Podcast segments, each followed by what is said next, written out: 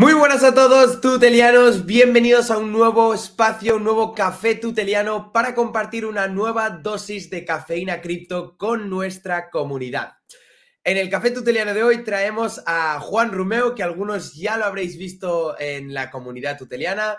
Juan es empresario que fundó un exchange Abu Bamboo que ofrece servicios institucionales, también es tuteliano desde hace mucho tiempo y algunos lo reconoceréis como un apasionado de la identidad digital. Ha estado trabajando más de 20 años en el sector de la, digitalización, lo podríamos llamar. Juan nos lo, eh, nos lo explicará un poquito mejor, pero digamos que su, su, expertise máximo es cuanto la identidad digital y cómo los sistemas descentralizados también van a tener un rol ahí en ese, en ese punto, ¿no? Juan, ¿cómo estás? Bienvenido. ¿Qué tal? Buenos días a todos. ¿Qué tal, tutelianos? Pues sí, em, sí, es un tema apasionante la identidad que ahora veremos con Xavi y, nada, sí, bueno, es un poco lo que, lo que ha hecho Xavi. Abarca, digitalización. Exacto, abarca tantos, tantos puntos la identidad digital y, preocupa en tantos otros aspectos que hasta me cuesta un poco definir exactamente cuál es ahí tu, tu, tu, expertise, ¿no? Que me, me, gusta más llamar esa palabra. ¿Cómo, ¿Cómo te podrías presentar, Juan, si aquellos nuevos tutelianos que han accedido hace pronto a los nuevos másters no te conocen? ¿Quién es, quién es Juan Romeo?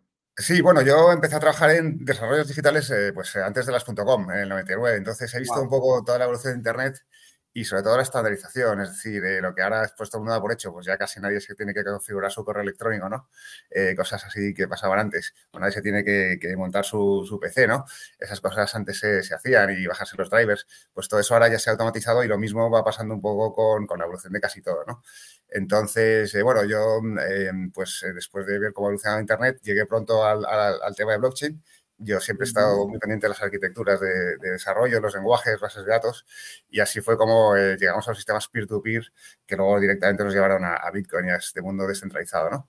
Eh, entonces ahí también enganché con la parte que comentabas, ¿no? La parte de identidad eh, nosotros em, eh, empezamos con Bitcoin en el 12 a estudiarlo y luego en el 17 sacamos un exchange en España y ahí en esa parte pues vimos también que era muy, muy importante el tema de identificación de usuarios, etcétera, etcétera. Y todo esto convergía con todo lo que estaba ocurriendo con, con la legislación de EIDAS que sacaba, que saca la Unión Europea y todas las eh, normativas que teníamos que aplicar de protección de datos, un montón de cosas, ¿no? Entonces, bueno, em, también este, este trasiego de tecnologías, años y desarrollos, eh, pues hemos visto también cómo los sistemas de identidad tradicionales, analógicos, como puede ser un pasaporte, un DNI, eh, han ido evolucionando con pues, componentes electrónicos que ahora pues van también intentando converger hacia los mundos puramente digitales con, la complejidad que ello implica y ahora, ahora explicaremos. Yo, yo, debo decir que, bueno, el título es un poco alarmista, lo reconocemos, la identidad digital tomará el control de tu libertad, pero es que la verdad es que detrás de las cámaras estamos un poco hablando de este tema y para mí, desde mi punto de vista, es muy preocupante, ¿no? Este tema que, me, que nos va a contar Juan, creo que es algo que, que, muchos no conocemos y por ello que quería hacerte la primera pregunta, Juan. De todo lo que vamos a hablar, de todo lo que nos vas a contar en cuanto a la identidad digital, si tuvieras que marcar en un rango del 1 al 10 el conocimiento que tiene la población mundial siendo 10, que está súper al consciente de lo que está sucediendo, y siendo 1, que no tienen ni idea de lo que están haciendo los gobiernos con nuestra identidad digital, ¿qué número clavarías? ¿Dónde pondrías ese, ese punto del 1 al 10? Sí, es, interesante porque además esto está relacionado un poco con, las fechas de evolución, ¿no? Eh, más o menos, digamos que unos, eh, unos 8.000 millones de personas, pues un, un Yanomami de la selva pues sería cero llamarle da igual porque sigue con su cerbatana con el, con el, con el curare matando monos y feliz, ¿no? Por ahí, o bueno, feliz, no lo sabemos, ¿no? Y supongo que los estados eh, desarrollados hay una pequeña parte de la población que es muy consciente de, lo que es la intrusión ¿no? en nuestras vidas, de todos los datos que, vamos pasando constantemente, que es nuestra identidad y sobre todo nuestra privacidad. Eh, y, hay una gran ignorancia en cuanto, a casi todo lo que nos ocurre en la cesión de datos, por más que haya leyes que quieran protegernos de las cookies, etcétera, etcétera. Entonces, digamos que, eh, por resumirlo con una foto muy grande, de los 8.000 millones, eh, se espera que eh, para el año 2030 más o menos unos 3.000, eh, aparte de tener su, identidad digital, eh, digamos, analógica, como ser un carnet que sí tienen capacidad de demostrar quiénes son, dónde viven, en, qué país, ¿vale? vayan siendo cada vez más digitalizados. y hay incluso quedarían aún para los 2030 unos mil millones de personas que se sabe que existen, pero tienen dificultades de demostrar su identidad. Entonces, como ves, la pregunta es, es, es muy amplia porque pues posiblemente los que estamos en el día a día en los desarrollos digitales, incluso en los temas de blockchain, que son los más avanzados, pues somos conscientes de la, de la, de la gran cantidad de información que tienen sobre nosotros, ¿no? Pero es cierto que hay zonas del mundo en las que apenas casi puedes eh, reconocer si la gente es la que dice ser porque tienen pues una partida de nacimiento o un pequeño carnet, eh, pues soy impreso de alguna manera y esos pues realmente tienen muchísima menos información o dan mucha menos información a los sistemas eh, de los diferentes países que nosotros en el mundo desarrollado que lo damos prácticamente todo desde que nos levantamos y tocamos el móvil. Y, más un poco, bueno, hay, hay distintas eh, partes en el mundo, ¿no? Quizás China tiene unas políticas de, un control mucho más agresivo, Europa quizás no tanto, pero bueno, que sea también el propio, como no me has dado un número ahí concreto, que sea también el Sí, bueno, digamos que en el mundo desarrollado eh, eh, es cierto que, digamos, que del 100% de la población, digamos, europea o norteamericana, pues el 4, o sea, 4 sobre 10 la gente es consciente de todo lo que se extrae sobre ellos y pues casi, casi nadie es sabe realmente la cantidad de información que, damos eh, gratuitamente, gratuitamente porque aceptamos las condiciones de uso de los sistemas operativos o de las cookies o lo que sea, pero que queda en corporaciones centralizadas, que de hecho, pues bueno, pues han, sido los grandes ganadores de los últimos 20, 30 años al, al ser capaces de indexar esa información y utilizarla a su favor, ¿no? Bueno, que nadie, que nadie se preocupe en ese sentido, porque justamente para eso tenemos este café tuteliano de hoy. Y Juan, creo que la primera pregunta para poner sobre la I un buen punto es ¿qué es la identidad digital? ¿no? ¿Cómo podríamos definir esta palabreja? Sí, en realidad es, muy sencillo. Es decir, eh, cualquiera que tenga un DNI o un pasaporte, pues tiene una identidad que se le otorga a un Estado, ¿no? Esta, esta identidad se generaba de una forma centralizada, es decir, el Estado tiene la, la capacidad de, darte la identidad porque naces en un territorio y la identidad digital pues es el equivalente electrónico eh, de la identidad analógica. Eh, que sirve pues básicamente para que, para que haya unas reglas del juego entre, entre personas que conviven en un territorio, ¿no? Eh, bueno, esa, esa, identidad digital pues la hemos ido desarrollando con el nacimiento de Internet desde el año 2000 más o menos y ha ido teniendo diferentes evoluciones. ¿Qué ocurre? Que mm, hasta hace bien poco, con el desarrollo de las blockchains, fundamentalmente lo que ocurría es que los estados, igual que te generaban un pasaporte y un DNI, te podían generar un certificado digital. Bastante engorroso normalmente al principio, eh, pero que te daba ya, eh, igual que tenías tu DNI y tú en el mundo físico para entrar en un avión presentas tu pasaporte o tu DNI y alguien lo ve, ve tu foto y dice, ah, perfecto, pues es una validación, una validación física pura y a la, a la hora de trabajar en digital, pues con un certificado digital o con sistemas que la propia administración provee, tú también puedes identificarte, ¿vale? Entonces, eso es un poco la, identidad digital, esa identidad electrónica o, digital, ¿vale?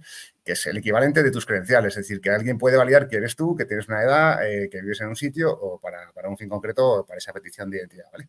Eh, entonces, bueno, desde que nacemos tenemos muchísimos, muchísimos identificadores, pues el certificado de nacimiento, si te casas, pues tu, libro de familia, eh, si te separas tu certificado de divorcio, o sea, las relaciones civiles eh, se basan en la identidad y en, la evolución de esa propia identidad. Y la identidad digital lo que va tratando es poco a poco de, suplirlo en, sistemas eh, electrónicos o digitales, ¿vale? Es fundamentalmente así de sencillo. Y Juan, en el ahora mismo, ¿en qué punto crees que nos encontramos? Es decir, en un espacio temporal, ¿cómo de esto, cómo esto está desarrollado? ¿Cómo, es, un momento muy interesante porque, porque está convergiendo un montón de cosas, ¿vale? No solo es la identidad en sí, es decir, ahora mismo, digamos que ya no solo tenemos que pensar en la identidad como personas humanas, ¿vale? Sino también ver que existe un, en paralelo el nacimiento de la, identidad de las máquinas, eh, que va a convivir con, los humanos, y esa identidad de las máquinas es, igualmente importante. ¿Por qué? Porque nosotros podemos tener nuestras máquinas que nos generen ingresos o nos generen servicios o nos generen procesos productivos que van a dar mucha información. Entonces, ya no solo es el control de los flujos de información eh, digital de los humanos, sino de las máquinas y las relaciones de humanos con humanos y de humanos con máquinas y de máquinas con máquinas.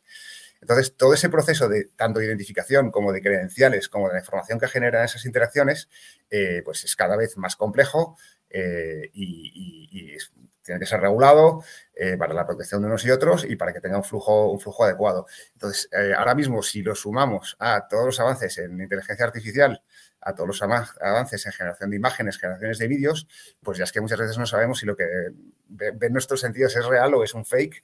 Eh, y por todo ello, pues poco a poco eh, tenemos que ir entendiendo que, la identidad es crucial a la hora de saber que, por dónde nos viene el aire, ¿no? Entonces, en este momento convergen tal cantidad de cosas que el tema de la identidad es crucial a la hora de entender eh, un montón de relaciones presentes y futuras, tanto humanas con humanos como con máquinas, ¿vale? sin embargo, Juan, ¿crees que actualmente se está llevando esto hacia un terreno donde se puede analizar como una amenaza o como una oportunidad? Sí, es decir, eh, es, una siempre es una amenaza de oportunidad, eh, eh, en el sentido de que tú vas a poder tomar el control de tu identidad, que antes era inviable, es decir, antes te daban tu pasaporte y con eso, o tu DNI, y pues, te podías mover por el mundo porque un Estado te certificaba que eras tú y podías moverte y no tenías pues, delitos penales lo que fuera, ¿vale?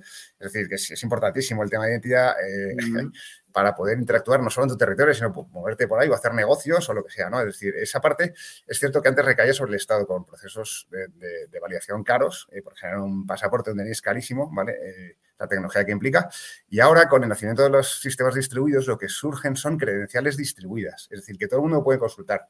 Y sobre esas credenciales distribuidas, eh, pues surgen sistemas eh, como por ejemplo son los, los ZK, ¿no? los Zero Knowledge Proof, que van a permitir que tu privacidad, y aquí es importante entender que la identidad está asociada a la privacidad, vas a poder decir realmente qué quieres mostrar o qué no quieres mostrar. Un ejemplo muy sencillo, es decir, tú imagínate que tú tienes un sistema descentralizado de identidad eh, en el que quieres entrar en una página eh, para adultos. Pues a lo mejor ahora mismo te están pidiendo que mandes el DNI, un montón de información que, a lo mejor no necesitan más que verificar solo tu fecha de nacimiento. Entonces, ¿qué ocurre con esto? Pues que ahora mismo eh, dentro de un DNI, por ejemplo, que tienes muchos datos, a lo mejor solo necesitas pasar que tú eres mayor de edad y ni siquiera quién eres, simplemente decir que la información es como si mandases, por ejemplo, una, carta postal tradicional. Es decir, tú lo que haces es en un sobre metes una información y pones un sello. Pues sobre la blockchain te pagarías eh, ese sello, que sería, pues a lo mejor en Ether sería gas, pero tú ah, verías que el sobre llega eh, y la información no tiene por qué nadie saberla. Entonces, todos estos sistemas nuevos de privacidad sobre, sobre redes distribuidas implican que vas a tener tú la capacidad de gestionar tus credenciales, ¿vale? Implica que vas a poder controlar tus mensajes, eh, al margen de un estado centralizado que te los puede bloquear o no. Pero claro, este sistema implica, por un lado, pues, conocimiento, y ahí Tutelus, pues evidentemente, eh, está, está siempre en la vanguardia. También comentaremos si quieres eh, pues el, Human Wallet, ¿no? Y que y estas, estos desarrollos que están haciendo sobre, sobre todo sobre estas novedades de, de, de, descentralizada, ¿no? Entonces, por concluir un poco, amenaza evidente, evidente, porque eh, si quieres comentamos un poco, por ejemplo, un, ejemplo muy de moda ahora, 1 de enero, ¿no? En Madrid, por ejemplo, las zonas de bajas emisiones implican eh, que tú con tu máquina, coche, vas a poder o no circular por un espacio concreto. ¿Y eso de qué depende? Pues de que un Estado eh, dicta una norma y luego un ayuntamiento dicta otra. Es decir, un ayuntamiento la puede aplicar o no, pero es decir, si tú no tienes una pegatina, pues ya no entras en Madrid, si no eres residente, ¿no? Si tu coche no tiene pegatina. ¿Eso qué implica? Pues, pues si necesitas ir a un hospital y no tienes pegatina, pues, tienes que buscar la vida. Eso hasta hace un mes no pasaba y ahora pasa. ¿Vale? Entonces estás identificando al, humano, a su coche y una serie de características. Entonces, todos este estos sistemas de información eh, pueden ser muy opresivos, es decir, pues como comentamos en China, ¿no? China es un país enorme con mucha gente y ahí el sistema es muy, muy estricto. Tienes un crédito social, puedes moverte por aquí y por allá, tienes sistemas eh, de extracción de información que ya no solo es el wifi, sino son sniffers de datos, pueden llegar a saber todo, tu círculo de amigos, tus colores favoritos, tu talla de ropa, todo, ¿no? Eso en España no es tan intrusivo, pero bueno, poco a poco vamos un poco a ese sistema de, crédito social, pues como pues los puntos de carne de conducir que ya llevan en España mucho tiempo, ¿no? Entonces, eh, como vemos, es una amenaza en tanto en cuanto a, bueno, pues alguien que regula, pues si nosotros le dejamos regular, como les haga, bueno, con el criterio que quiera adoptar, pues puede ser bastante negativo para nosotros, ¿no? Eh, y una oportunidad, pues decir, bueno, pues a lo mejor eh, dentro de unos años ya no tenemos que votar solo a una persona, que es la que firma por lo que él le da la gana, o un grupo muy reducido de personas que, legislan, sino que a través de sistemas de voto distribuidos podemos decir, oiga, mire, pues que me parece todo muy bien, pero es que vamos a dejar a los coches que no tengan pegatina circular, porque lo elige una mayoría y puede votar casi en tiempo real, ¿no? Sería un poco también lo que enganchamos con las DAOs y estas nuevas realidades. Es, lo que te, es lo que te iba a decir ahora mismo, ¿no? Un poco. Quizás buscamos suplantar eso con, las DAOs, las, las organizaciones autónomas descentralizadas. Efectivamente, donde al final lo que estamos haciendo es decir, bueno, nosotros nos vamos a dar unas normas en las que el, código o el derecho, igual que existe el código civil o el, código mercantil o el código, penal, lo que vamos a hacer es que una serie de smart contracts pues, no alteren por factor humano eh, lo que decide un grupo que quiere hacer una cosa en común. Y entonces, ahora mismo, pues evidentemente los sistemas democráticos eh, pues, votamos cada cuatro años y demás, pero durante esos cuatro años pasan muchas cosas que incluso un tío que te dice que va a hacer A acaba haciendo Z. Entonces dices tú, bueno, pues es un poco que está un poco la gente decepcionada. Entonces, yo creo que estos sistemas nuevos de identidad distribuida eh, y, estas, estas capacidades que nos dan los sistemas distribuidos, ¿vale? Los sistemas, eh, los sistemas blockchain, eh, pues van a ser una amenaza grave si no nos ponemos las pilas, pero también una gran oportunidad de organizarnos de forma autónoma, pues un poco con, gente con la que nos que tengamos afinidad y queramos hacer cosas, cosas interesantes. Y aquí la identidad, evidentemente, juega un papel crucial. Juan, me gustaría entrar un poco en el terreno más alarmista, ¿no? Que es el control de los gobiernos, o quizás más concretamente el control de. o, el control que se podría llegar a tener en España y en Europa. Me gustaría preguntarte por la situación que, hay actualmente en Europa y en España. ¿Cómo, cómo ves tú las políticas que se están implementando primero de territorio nacional ah, en cuanto al control o en cuanto al conocimiento de, de esa información y esa identidad digital? Yo creo que el control es, total, es decir, eh, el control es muy grande porque eh, todo el mundo conoce el Ministerio de Hacienda, que es, un ministerio con una tecnología increíble, que cruza muchísimos datos, eh, con lo cual, bueno, pues la parte económica, que es esa parte con la que primero nos pueden fundir a todos, es enorme. Si esto lo ligas con el dinero digital programable, pues es una amenaza grande, ¿no? Es decir, pues podemos ser otra vez como el colegio mayor. A ver, niño, tú tienes 100 euros, te puedes ir al cine y a la bolera ¿vale? Porque si no te apago el dinero. Pues eso puede ser una realidad a corto plazo y una realidad muy agobiante. No creo, no creo que, que llegue a ser así, pero, pero puede ser una realidad. Entonces, por eso tenemos las, otras redes distribuidas, ¿no? Tenemos, tenemos Bitcoin, que no, es, necesita intermediación, eh, etcétera, etcétera. En cuanto a lo que es ya pues, el control de la libertad, pues la ley, Europa saca una ley bastante dura sobre la libertad de expresión y control de plataformas, que bueno, está, está amenazado hasta, hasta, hasta Twitter, ¿no? Eh, con ser expulsado de la Unión Europea. Entonces, eh, claro, si tu, si tu opinión es censurada automáticamente porque los sistemas de forma automática te banean, pues ya estamos viendo, bueno, lo vimos en las elecciones, en las elecciones americanas, ¿no? Como como le quitaron Twitter a, Trump, por ejemplo, ¿no? O en, no sé, por poner un ejemplo, pero vamos, que pasará en, todo tipo de espectro político y, opinión política, ¿no? Entonces, supongo si en un país árabe eres homosexual, pues a lo mejor te liquidan. Entonces, te quiero decir que es, muy importante eh, tener el control de tu, identidad, el control de tu privacidad y un poco el control de, tus palabras y tus hechos, porque es, cierto que cada vez hay más, más censura. hay verificadores que que dicen que esto es así o no. Entonces, todo eso va en, contra de, pues, un poco de las comunidades y un poco la libertad de expresión. Y es cierto que, pues, que Europa eh, tiene unas leyes bastante restrictivas, ya pues, un poco acercándose a, la China de, Xi Jinping, ¿no?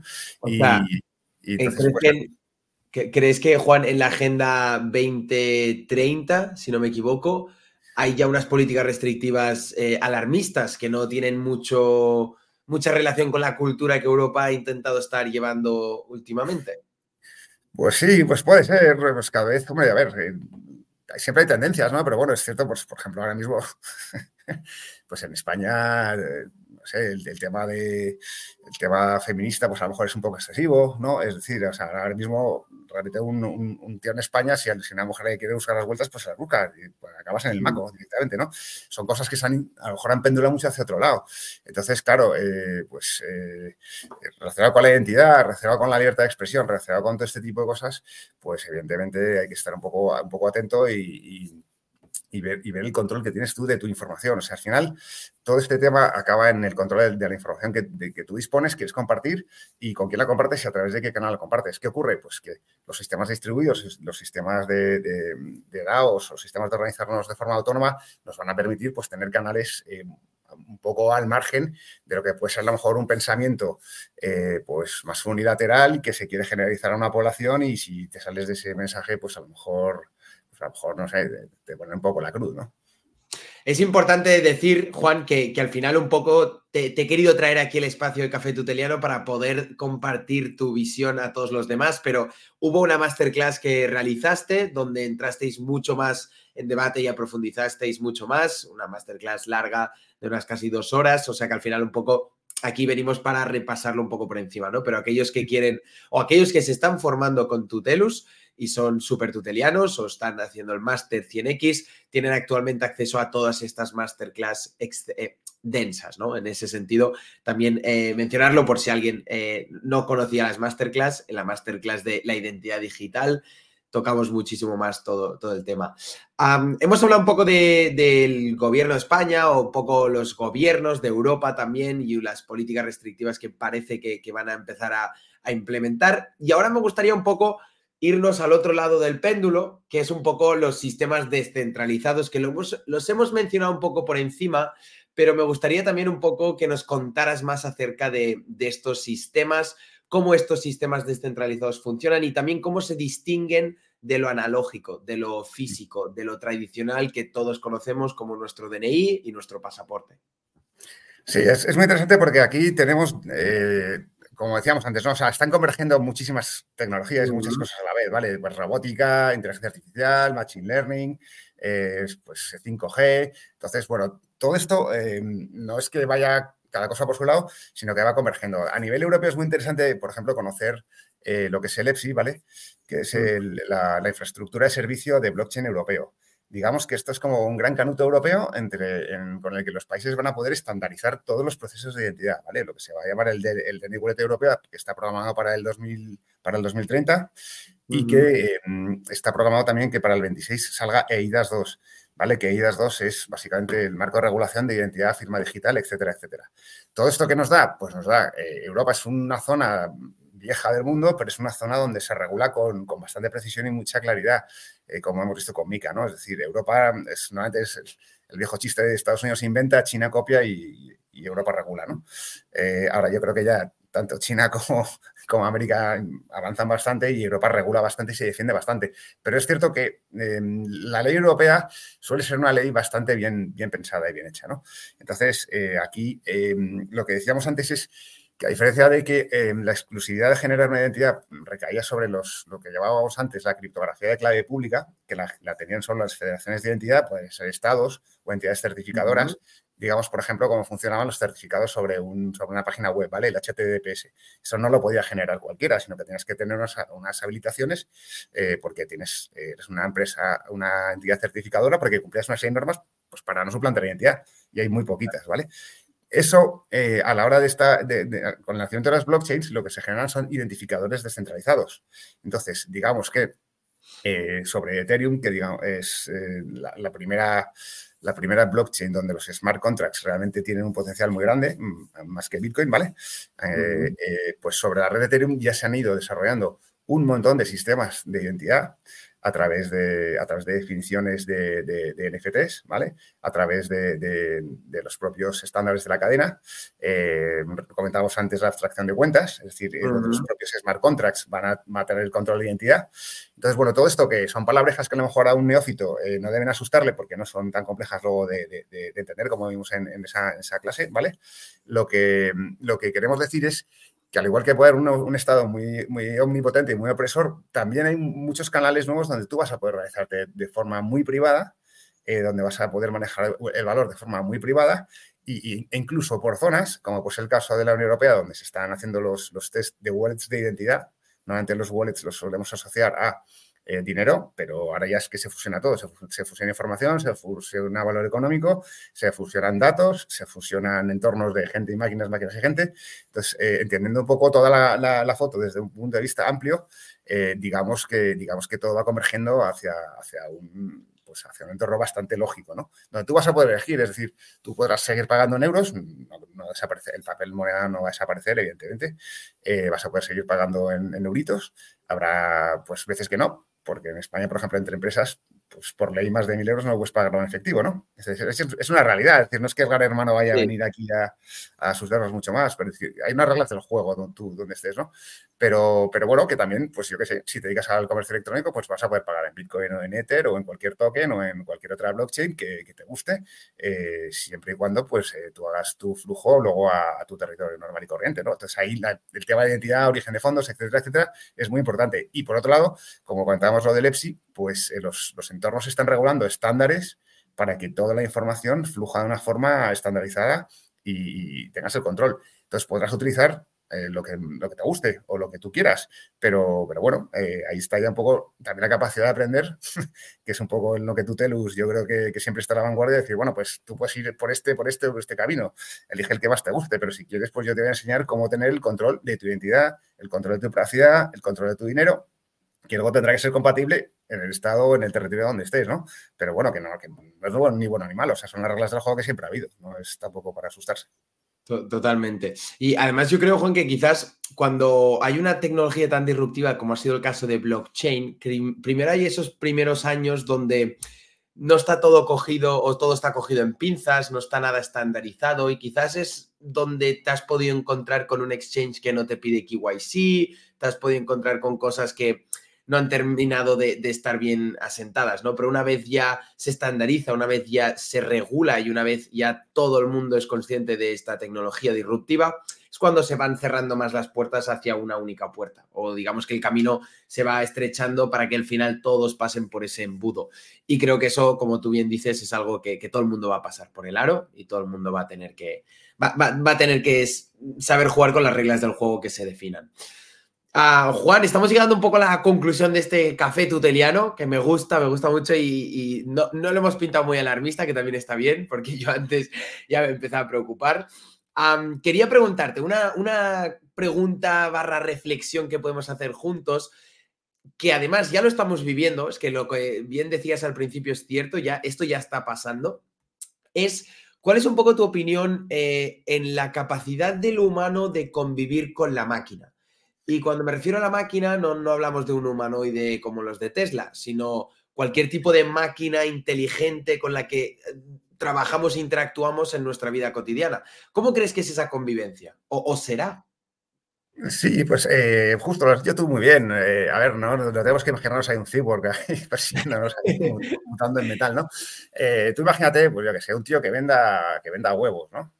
Eh, pues ese tío, al final, eh, yo creo que el valor o, lo que conocemos como dinero, eh, probablemente gran parte de ese, valor de, los productos o servicios que la gente ofrezca, pues, pues, posiblemente sea la información. Entonces, digamos que esa comienza con las máquinas va a depender de algo que un humano no puede hacer, que es lo que le va a apoyar la máquina, es decir, como, por ejemplo, un sensor.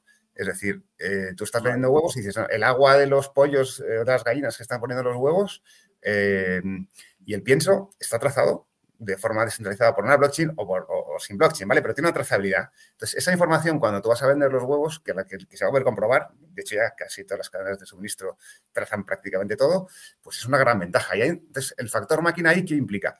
Pues que no tiene la maldad humana de hacer trampa, o, no, o, tiene mayor precisión. Es decir, nosotros no podemos medir la calidad del agua o la calidad del pienso, ¿no? Si fuese. Entonces, cuando tú recibas ese, ese huevo, pues, pues fenomenal. Dices, ah, pues mira, es un huevo calidad 3, 3, 8, 9. Pues pagar lo que, lo que toque, ¿vale? Entonces, la información es, el, es el, realmente el, gran parte del precio, ¿no? De la función precio. Eh, por otro lado, pues eh, lo estamos viendo siempre que vas a hacer eh, pues un viaje, una reserva en un hotel, pues ya tienes los TripAdvisor, los Booking, donde millones de interacciones humanas son las que están refrendando la calidad de ese hotel. ¿Vale? pues hay un factor humano, va a haber un factor humano y un factor máquina que van a dar muchísimo valor. Entonces, ¿Cómo vas a monetizar tú la información de, de, tus máquinas? Pues también tendrás que aprender a manejar tus máquinas, tus sensores. ¿Por qué? Porque la monetización de tu información va a ser parte de tu, futuro valor.